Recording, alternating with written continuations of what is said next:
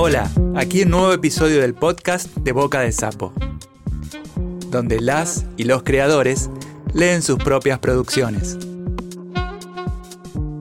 Estamos en bocadesapo.com.ar. Hoy con nosotros Juan Bautista Duiseide.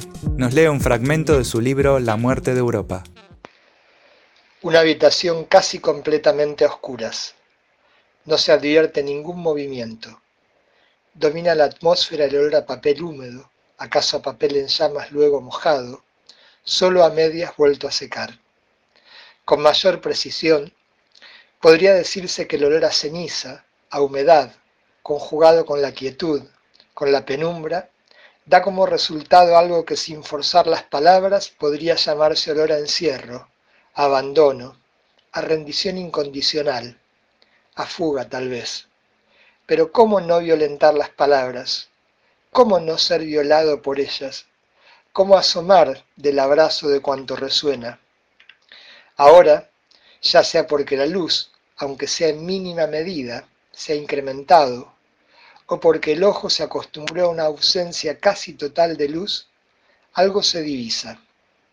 Una ventana, Puede incluso notarse que se trata de una ventana sin cortinas, sin vidrios, sin postigos, solo el marco y la oquedad que vincula espacios. En ese vacío va clareando, inequívocamente, aunque de a poco, muy de a poco, va clareando. Es tanto lo que ha clareado ahora, en ese espacio entre dos renglones, en ese tiempo en que la vista lectora sortea su hiato, que se pueden distinguir dos siluetas, no más que las siluetas de dos personas, mucho para lo que era la oscuridad del principio. Dos personajes, se está tentado a decir de tan sucintamente que están trazados, solo por sombras y por luces, tal como lo blanco y lo negro, encima de un papel, bastan a las letras y sostienen, quizás, mundos.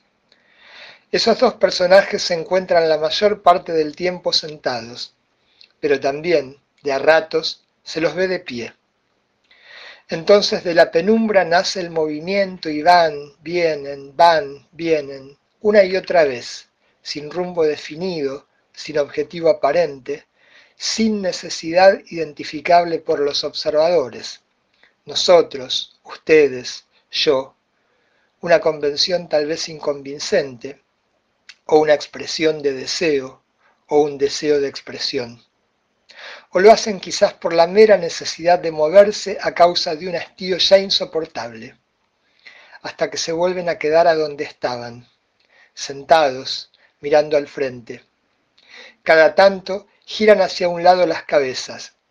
Parece que evitaran no solo mirarse el uno al otro, sino incluso mirar hacia un mismo punto en el espacio. Difícil adjudicarles un propósito a esos personajes, pero sí podemos definir que se trata de dos hombres, si aceptamos, al menos de momento, acepciones heredadas, si las aceptamos como quien se vale de una carta náutica para avanzar rumbo a lo que no se sabe, pero sin confundir jamás con el mar esos trazos tentativos. Respiran ruidosamente, uno respira pausado, muy profundo, como si soplara para enfriar algo. La respiración del otro es corta, agitada, irregular.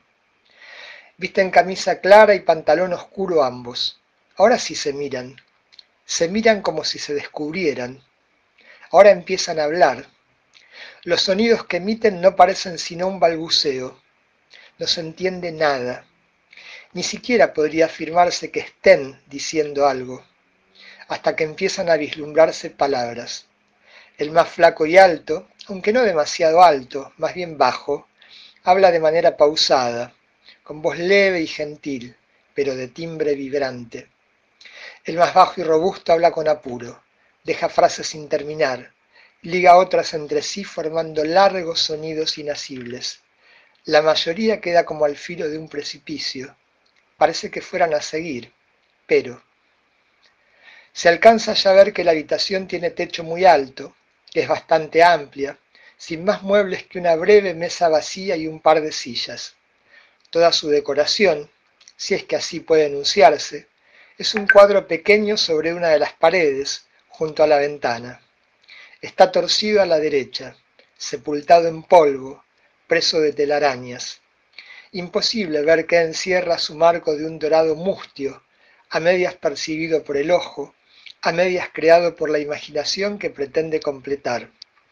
Imposible saber qué persiste, si es que algo persiste aún, adentro de ese marco, o qué acecha, si es que algo vive, después de tanto, en la tela, si es que hay una tela bajo las notables ingurias del tiempo.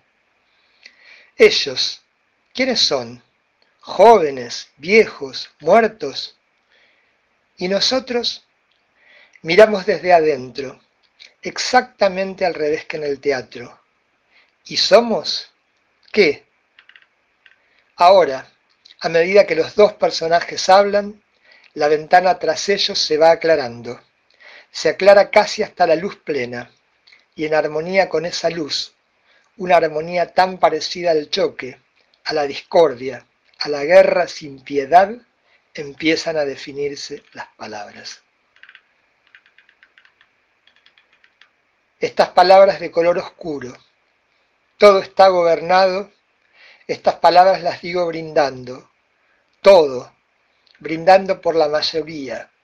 Me dio una patada, aunque no vean, aunque no escuchen, aunque no puedan, por la brutalidad.